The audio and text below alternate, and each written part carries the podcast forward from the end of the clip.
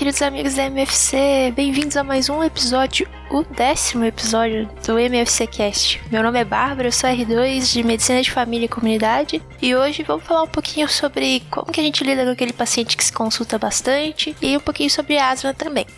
Vamos lá.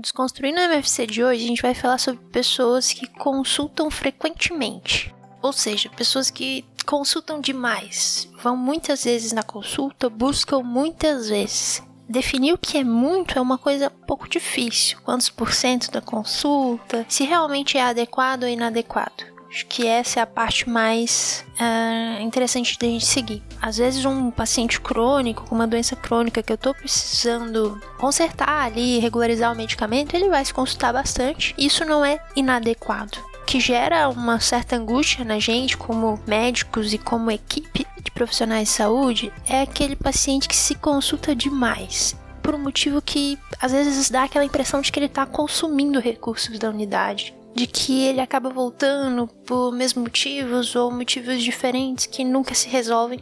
Isso é uma coisa, uma janela de oportunidade para a gente tentar perceber se dentro da equipe existe algo que a gente não está conseguindo entender e prover para essa pessoa que busca a gente várias vezes. E também analisar essa questão de tentar identificar quem são esses pacientes, principalmente é, entender que esses pacientes geram na gente essa angústia é interessante para a gente tentar evitar a medicalização de um sofrimento que, na maioria das vezes, é psíquico ou psicossocial. Então, esses pacientes correm o risco de ser medicalizados, encaminhados e submetidos a mil exames se a gente não entender que aquele paciente que se consulta várias vezes pode ser um paciente que a gente tenha que abordar de uma forma diferente.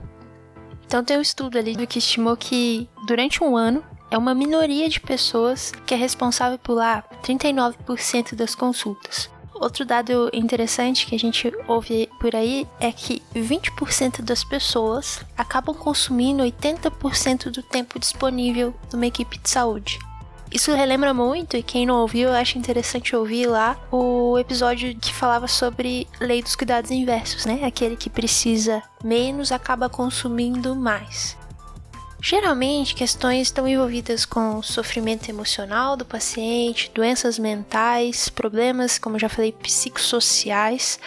Muitas vezes está uh, associado a problemas do contexto familiar, situações de crise, daquelas questões do ciclo de vida, problema de conjugais entre marido e mulher, conflito mesmo entre pessoas, isso é bem difícil da gente resolver, condições no trabalho, essas coisas, às vezes o paciente gera isso, somatiza isso, ou traz isso para quem lá tá dispondo a se colocar para auxiliar ele em, em processos difíceis que acaba sendo a gente como médico. Mas eu coloco novamente a questão da angústia que isso gera para o próprio médico. Isso tem descrito como um ciclo vicioso dessa consulta, né? Paciente tá lá se consultando novamente, geralmente com queixas vagas, uma questão que você não consegue chegar bem num diagnóstico, isso provavelmente tá por parte do médico gerando uma compreensão assim deficiente da situação da pessoa. Por isso que ele ele sugeriu uma resposta que não é adequada às necessidades dessa pessoa, por isso a pessoa continua sofrendo, não só por causa do médico, né, mas por isso ele sentiu que o negócio não fluiu, ele vai se consultar de novo. Aí o médico já não tem mais tanto tempo, né? Aquela primeira vez que ele colocou mais tempo já não tem mais tanto tempo. Tenta de novo, não dá certo, começa a ter estresse. Esse estresse leva a uma menor qualidade dos cuidados com essa pessoa. Aí a compreensão então vai ficando cada vez mais pobre. A resposta que o médico vai dar para essa pessoa cada vez mais inadequada e o sofrimento então cada vez maior, gerando um ciclo que se perpetua e não só perpetua a consulta que vai se repetindo, que não está se resolvendo, e o médico que começa a ter aversão àquele paciente, a angústia, até o processo de burnout pode acontecer. Então, o primeiro passo está aí. Nós, como médicos, precisamos ter esse feeling de saber que, nossa, eu tô me estressando com esse paciente. peraí, eu tenho que saber me autoanalisar em relação às minhas crenças, valores, para não deixar com que isso atrapalhe a visão que eu tenha do paciente, tirar a sujeira da minha lente pessoal de crenças e valores. Outros âmbitos que a gente tem que considerar que geram esse processo e que a gente talvez tenha que atuar para melhorar esse processo seria a relação médico-paciente também. Uma relação médico-paciente é, empática é o mínimo que a gente tem que ter. Mas às vezes a gente tem que ver até que ponto a gente deu abertura e pediu para o paciente voltar que não gerou esse processo de que ele está voltando mais do que eu gostaria. E o mais que eu gostaria quer dizer que ele volta e, e esse retorno não é mais terapêutico, porque enquanto for terapêutico aí não é tão inadequado assim. Então a gente tem que abrir um pouco mão dessa é, figura assim um pouco paternalista de se colocar para resolver os problemas do paciente. Tem que empoderar ele, tem que estar à disposição, mas sempre colocando ele para que ele tenha autocuidado. Então a gente tem que focar nessa relação. Outra questão do médico, né? Centrar tudo no médico, coloca o paciente em contato com uma figura que, como eu já falei, tem suas crenças e valores, e isso pode atrapalhar o tratamento dessa pessoa. Então, a equipe é muito útil nessas, nessas situações. É, compartilhar o caso da pessoa com a equipe e variar as pessoas que cuidam dessa pessoa é muito rico para que a gente possa ter mais visões da mesma situação e de repente encontrar a solução do problema, ou entender qual é o problema. Para resolver essa situação, o paciente consulta bastante. Obviamente, o método clínico central na pessoa é, uma, é algo muito importante para gente entender, principalmente qual o contexto desta pessoa, familiar, contexto da rede social próxima, o que está acontecendo, né, entre as relações interpessoais como que ele está experienciando a doença, a experiência da doença, o que está dando medo, o que, que ele está por que ele está buscando tanto? Será que é o medo da doença? Vamos tentar entender, fazer umas perguntas do tipo: o que, que você sabe sobre a sua doença? O que é para você essa doença? Por que você acha que tem essa doença? O que, que você acha que está causando isso? O que, que já falaram para você? Que, que, que consequência ela tem para você? Quem controla a sua doença? Isso é muito importante. Por que você acha isso? Começar a empoderar o paciente e tentar tirar dele o que, que ele experiencia, conduzindo ele a um.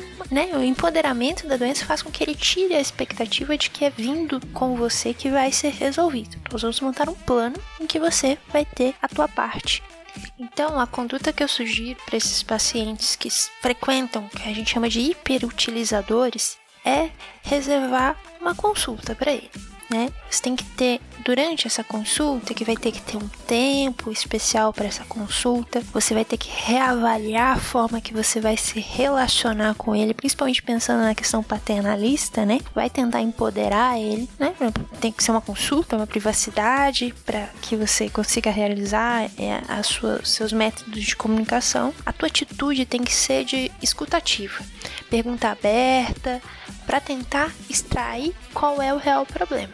Esse problema pode estar no paciente, na forma com que ele não consegue lidar com as situações, pode estar no contexto dele, então familiar, é, social, e aí você pode sim, como médico de família, ajudar ele através de recursos da comunidade, mas também como médico você tem que saber até que ponto você vai, né? Se isso realmente é um problema que você consegue resolver ou se teu papel ali é realmente a escutativa. Bota para fora, mas não é aqui que vai resolver. Muito, muito importante você avaliar o fluxo da tua unidade, porque será que as pessoas estão se consultando tanto e valorizar muito a sua equipe.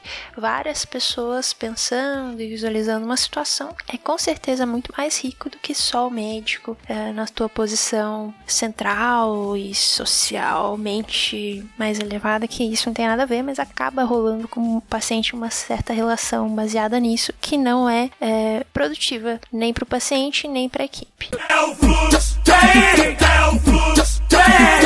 Se tem todo nego blue, vem que hoje é o fluxo. No fluxo de hoje vamos falar sobre asma tanto em adulto quanto em criança. A gente deve desconfiar de asma em qualquer faixa etária que esteja apresentando episódios recorrentes que variam na frequência ou na intensidade de dispneia, sibilância, pressão no peito e ou tosse, principalmente quando esses episódios acontecem mais à noite e pela manhã quando acorda Pode agregar aí mais valor preditivo ao seu diagnóstico se o paciente também tiver história pessoal de atopia ou familiar. Aí cabe atopia ou asma na família. E muitas vezes essas crises são desencadeadas por um resfriado ou uma mudança no tempo, um, um ar gelado que ele res, respira ali. Pode ser também um cheiro forte, uma fumaça, ou até mesmo um esforço físico, uma atividade física que acaba sendo um possível desencadeador. É, e é interessante a gente perguntar para saber avaliar e considerar isso no tratamento depois. O diagnóstico da asma é fundamentalmente clínico pode ter tosse isolada e complicar nossa vida com um leque muito maior de diagnóstico diferencial? Pode. Mas além da anamnese, a gente, quando estiver nessa dúvida, tem os testes de função pulmonar, que são recomendados quando o quadro está mais nessa questão de, de dúvida, não é tão típico, ou mesmo para ver se está respondendo bem ao tratamento, geralmente ali umas 3, 6 meses após o tratamento, para ver se ele responde bem. Na verdade, a recomendação é para fazer para todo mundo, né? Porque ali ele me mostra se a asma é mais grave ou não, se a função pulmonar obstrutiva, que é o, o que a asma causa, esse distúrbio obstrutivo é mais grave ou não. Isso me dá uma, uma noção de prognóstico e no acompanhamento após tratamento também é muito importante. Então é recomendado fazer para todo mundo, embora não seja necessariamente um instrumento diagnóstico muito bom, porque se vier normal, não quer dizer que não tem asma. Então, por isso que acaba sendo usado como um auxílio. O diagnóstico mesmo é clínico. Dentro desses exames, eu tenho dois tipos que são o que a gente acaba mais usando, que é a espirometria e o que a gente chama de peak flow, ou pico de fluxo expiratório, PFE. Então, se você entender a asma como uma obstrução variável da saída de ar do pulmão e que essa dificuldade na saída é muito maior na expiração, porque é um movimento mais passivo, assim, então você consegue entender o que a gente avalia nesses exames de função pulmonar. Na espirometria, eu quero saber quantos por cento da expiração consegue ser feita no primeiro segundo. Esse primeiro segundo é quando o pulmão está mais cheio após a inspiração, então esse fluxo é bem mais forte no começo, por isso que eu pego o primeiro segundo. E eu vou conhecer o resultado disso como VF1 ou VFUM, que é o valor de expiração forçada no primeiro segundo. Eu quero saber também a carga vital forçada, CVF, que é o volume total que a pessoa consegue expirar dessa, dessa forma bem forçada. Então, o VFUM é no primeiro segundo, o CVF é total, assim, é quanto eu consigo expirar de forma forçada totalmente. A relação desses dois, estando menor do que 75% no adulto ou 85% na criança, para simplificar, dá para você guardar ali 80%, né? Já que o adulto é 75, a criança é 85, a metade disso é 80% se ele tem uma relação entre o que ele consegue, o que ele, o total que ele consegue expirar forçadamente no primeiro segundo é menor do que 75% do total, que era pra gente conseguir bastante, ou na criança 85% do total, aí já me indica um comprometimento obstrutivo da saída do ar. E se isso for reversível após o uso de broncodilatador, o que, que objetivamente isso eu vou ver no exame de espirometria é que o VFUM vai melhorar uns 12%, ou de maneira absoluta ele acaba melhorando 200 ml após eu ter feito o broncodilatador. Isso me indica então que é asma. Ele tem um distúrbio obstrutivo que responde ao broncodilatador.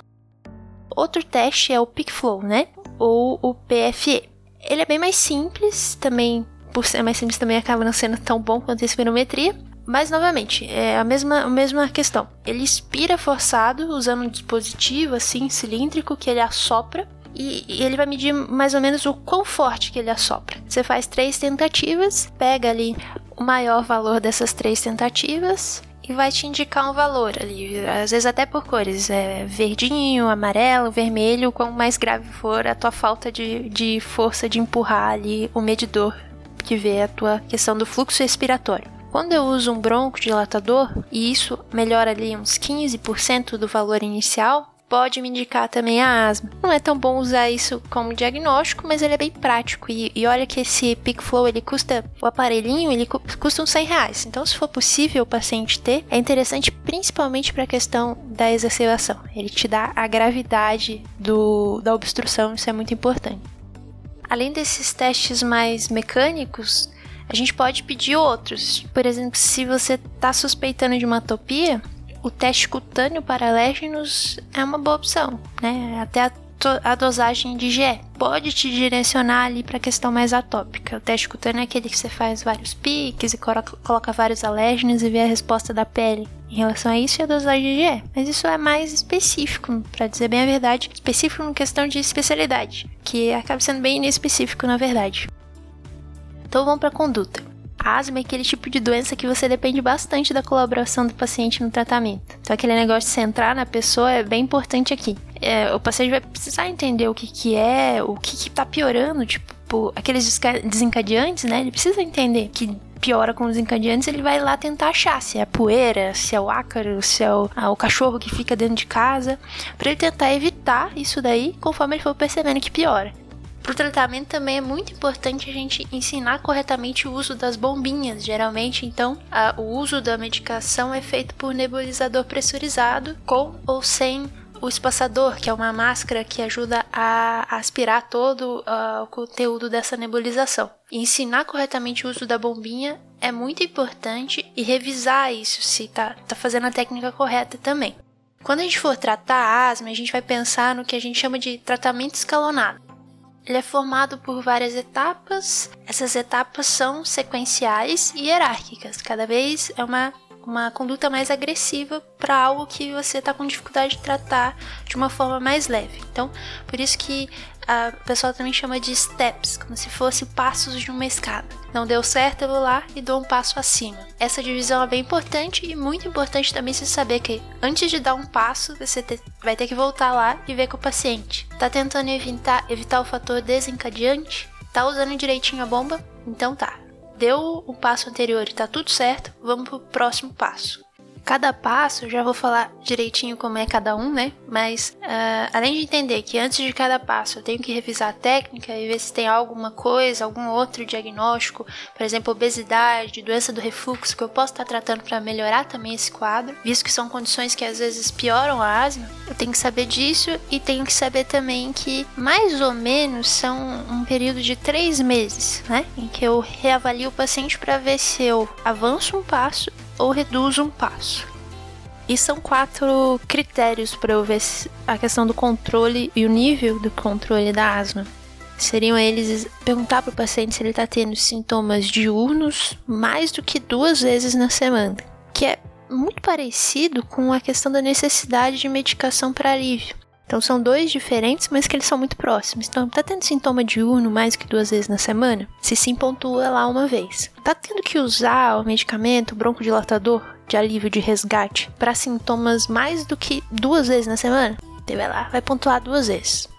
É, os outros dois seria a questão de sintomas noturnos ou acordou à noite com algum sintoma, isso independente da frequência, pontua como não controlado, está limitando alguma atividade do dia a dia. Aí também pontua como não controlado independente da frequência. Se eu pontuo 1, no máximo 2, está parcialmente controlado. Se eu pontuo 3, 4 critérios desses, é não controlado. Se não tem nada, tá tudo bem, não, não respondeu sim para nenhum, é controlado, mantenha lá mais um pouco, considera até reduzir. E queria falar só mais dois conceitos importantes para a gente seguir a questão dos passos mais rápido. Então eu tenho que é, entender dois conceitos. Existe o tratamento de resgate, que é feito com um agonista beta-adrenético de curta ação que age rápido, e eu tenho também tratamentos mantenedores de manutenção, aqueles que eu vou usar todos os dias, não só no dia que der ou não der o sintoma, certo? E dentre esses de manutenção, o principal é o corticoide inalatório. E eu queria explicar para vocês antes da gente falar bem de cada um, por que, que o corticoide é tão importante na asma. O corticoide ele tem muito a ver com a fisiopatologia da asma, a questão inflamatória principalmente com exacerbações graves. Então, eu sei que usar corticoide de manutenção faz com que esse paciente diminua o risco dele ter exacerbações e principalmente as exacerbações graves. Por isso que o corticoide acaba sendo bem importante é, no tratamento da asma. Vamos lá então para os passos sem mais delongas. O passo 1 um, geralmente é você consertar, conversar bastante com o paciente sobre o que, que dá para mudar, né? Isso tem que fazer com todo mundo e colocar uma medicação de resgate. Qualquer idade vai ter que ter ali um salbutamol, que é o, o beta-adrenético de curta que a gente acaba usando, para usar se tiver os sintomas da asma. Uma coisa que tá mudando, nem sei se tá mudando tão forte assim, mas saiu agora bem recentemente o Gina de 2019. Ainda nem saiu ele inteiro eu vi a orientação que tem no site é que agora eles querem não só fazer isso de ah, o primeiro passo é só resgate, já começar, já que o corticoide é tão importante para evitar a exacerbação, eles indicam já desde o começo colocar corticoide de baixa dose. Isso não tá em todos os protocolos, mas é um conceito importante para a gente já ir pegando. Se quiser, já dá para iniciar com corticoide de baixa dose. Mas tradicionalmente a gente conhecia o primeiro passo como acrescentar uma, uma droga de resgate, que seria o salbutamol, e o segundo passo seria colocar o corticóide de baixa dose. É, muitas vezes, então, agora a gente pode considerar juntar o primeiro e o segundo passo já. Antes de ir pro terceiro passo, eu tenho um porém para fazer ali que até tive uma certa dificuldade para estudar, entender isso. Se alguém achar que eu falei alguma coisa que não faz muito sentido, uh, dá até pra a gente se comunicar via redes sociais aí para ver se a gente discute esse assunto. Que é o tal do. A gente tem o beta agonista de curta, que é o sabutamol, e a gente tem o beta agonista de longa duração. Beta agonista de longa duração, eu percebo nos protocolos uma, uma alteração da sua indicação conforme a idade. Então, no passo 3, quando eu tenho menos de 5 anos, ninguém nem considera passar ele nem no passo 3 nem no passo 4. Quando eu tenho 5 até uns 11 anos, né, então abaixo de 12 anos, mas acima de 5 anos, o pessoal coloca ele como uma opção, mas às vezes assim, não no terceiro, lá no quarto passo. Agora, para adultos, uh, pessoas acima de 12 anos, já é considerado acrescentar ele no terceiro passo, fazer o resgate, corticoide e mais beta-adrenérgico de longo. Eu fui tentar estudar porquê, né? É, as formulações que a gente acaba mais vendo são formulações que a gente usa pó seco para inalação. Então necessita de uma certa colaboração. Esse foi um dos motivos que eu pensei que poderia ser, assim, já que cinco anos, antes de cinco anos você nem tenta, realmente eles não conseguem colaborar. Após 5 anos você tenta, mas ali não logo no terceiro passo, vai lá e tenta aumentar o corticoide antes, né? E depois você coloca o, o beta adrenérgico de longa duração.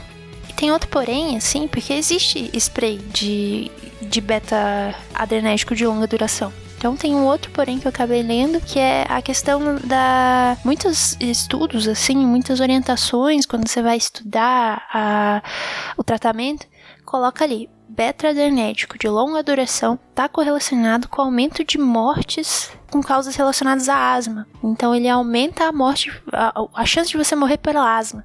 Que é uma coisa assim que não faz muito sentido, assim, né? E quando você vai ler mais esses estudos, você vê que é principalmente esse efeito acontece mais abaixo dos 11 anos, que pode talvez explicar por que mesmo a criança sabendo usar ali o inalante, ainda assim você prefere deixar um pouquinho mais para depois. Vamos tentar aumentar o corticoide antes. E aqui também é importante falar que esse efeito, assim, uh, você observa bem quando você usa o beta-adrenérgico de longa duração sozinho, sem corticoide. Então, isso é contraindicado você usar ele sem corticoide. Porém, ainda não se sabe com certeza que se com corticoide realmente diminui bastante. Então, por isso, talvez esse, essa questão aí de não usar em criança abaixo de 12 anos ou melhor, assim, não, não se usa abaixo de 5 anos e tem uma precaução para deixar mais para frente não abaixo de 12 anos. Certo? Então esse é o terceiro, acabei falando, né, de uma forma indireta aqui na explicação do terceiro e do quarto passo. Em crianças, então eu aumento a dose de corticoide, tipicamente eu dobro a minha dose baixa, eu entrei com uma dose baixa, eu vou lá e dobro essa dose. Terceiro passo. Já em adultos, eu vou lá e coloco uma combinação de corticóide com beta adrenérgico de longa duração. No quarto passo, aqueles que eu não coloquei o beta adrenérgico, eu tento colocar, se for possível. Se não for possível, eu já encaminho para um, um pneumo, né? Porque aí já acabou o que eu tinha que fazer. Agora, se for possível eu colocar o beta, beleza. Tento colocar o beta, já tava com uma dose moderada alta ali de corticoide, aí eu paro aí. No adulto, que eu mantive uma dose baixa e só coloquei o beta-adrenérgico de longa duração, eu posso agora aumentar a dose. Então, se eu posso trocar, né? Já que eu não aumentei no começo, eu aumento agora. Depois que eu estou usando medicamento de resgate, que é o salbutamol, beta-adrenérgico de longa duração, corticoide em dose assim dobrada, eu posso dobrar ele duas vezes, né? Então pode ir moderada ou alta. Eu já não tenho mais muito o que fazer na atenção primária. Esse é o momento que eu vou encaminhar meu paciente, seja ele uma criança, adulto, adolescente. Uma outra droga que às vezes, estando disponível, eu posso acrescentar já ali, né? Eu coloquei pr primeiro sempre corticoide, por essa relação com exacerbação. Mas eu posso tentar considerar associar ali quando eu quiser dar uma melhorada, são os antagonistas do receptor de leucotrieno. É tipicamente um medicamento de especialista, mas eu posso usar ele é, se eu tiver ele disponível principalmente nos casos em que eu tenho rinite alérgica associada, que daí já entra, né? Se eu tenho rinite alérgica associada, isso piora a minha asma. A rinite, ela piora a asma. Eu sempre tenho que olhar o nariz do paciente com asma. E, obviamente, eu vou tratar a rinite com os tratamentos dela, mas eu posso considerar o tratamento com um antagonista do receptor de leucotrieno associado com corticóide. Já tô com corticóide ali por conta do nosso tempo, isso é uma questão que uh, esses passos demoram para ser explicados, né? Não vou conseguir abordar com vocês hoje a exacerbação da asma, que é bem importante. Mas eu queria abordar uma questão assim: a gente precisa orientar nosso paciente para que ele saiba o que é uma exacerbação da asma. Você tem que fazer isso por escrito, chama plano de ação por escrito. Desde o diagnóstico eu tenho que montar com ele, tem que fazer com que ele entenda o que ele tenha, né? Questão de que a asma, como se trata e o que, que ele tem que fazer na hora que ele tem a crise. É o medicamento de resgate, basicamente, né? Então ele tem que saber que asma é algo potencialmente muito grave, né? E tem que estar por escrito o que, que ele tem que fazer, que ele pode fazer sozinho e o que, que ele não pode para ele buscar uma emergência e fazer o tratamento da exacerbação se for necessário. Resumo do sucesso então: a asma tem um diagnóstico clínico, mas eu posso considerar, às vezes até seria interessante considerar sempre fazer não para o diagnóstico, mas para acompanhamento, testes de função pulmonar que vão me mostrar um distúrbio obstrutivo através da relação de VFUM com capacidade vital forçada. Quando no adulto der menor que 75%, ou na criança menor que 85%, eu tenho um distúrbio obstrutivo que é responsível à broncodilatação. Quando aumenta em 12% o VFU ou valor absoluto 200 ml após o uso do broncodilatador. Caso o paciente não responda, ainda assim você acha que é asma, eu posso usar uh, um teste broncoprovocativo, eu coloco uma coisa como se fosse um gatilho para despertar o broncoespasmo. Mas basicamente é do jeitinho que eu tinha explicado mesmo.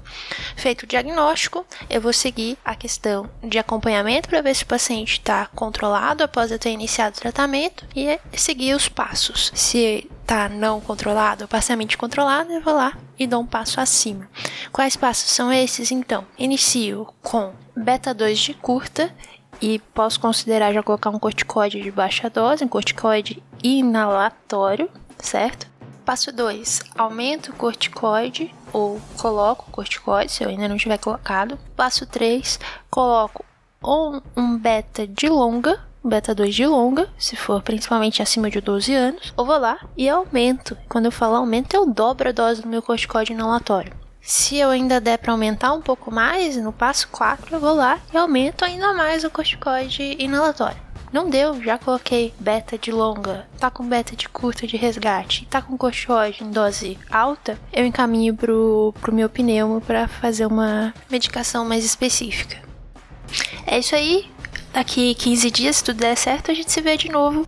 Não esqueçam que a gente está em várias plataformas, Spotify, iTunes, qualquer agregador de podcast. Então siga lá a gente que a gente se vê no próximo episódio. Tchau, tchau.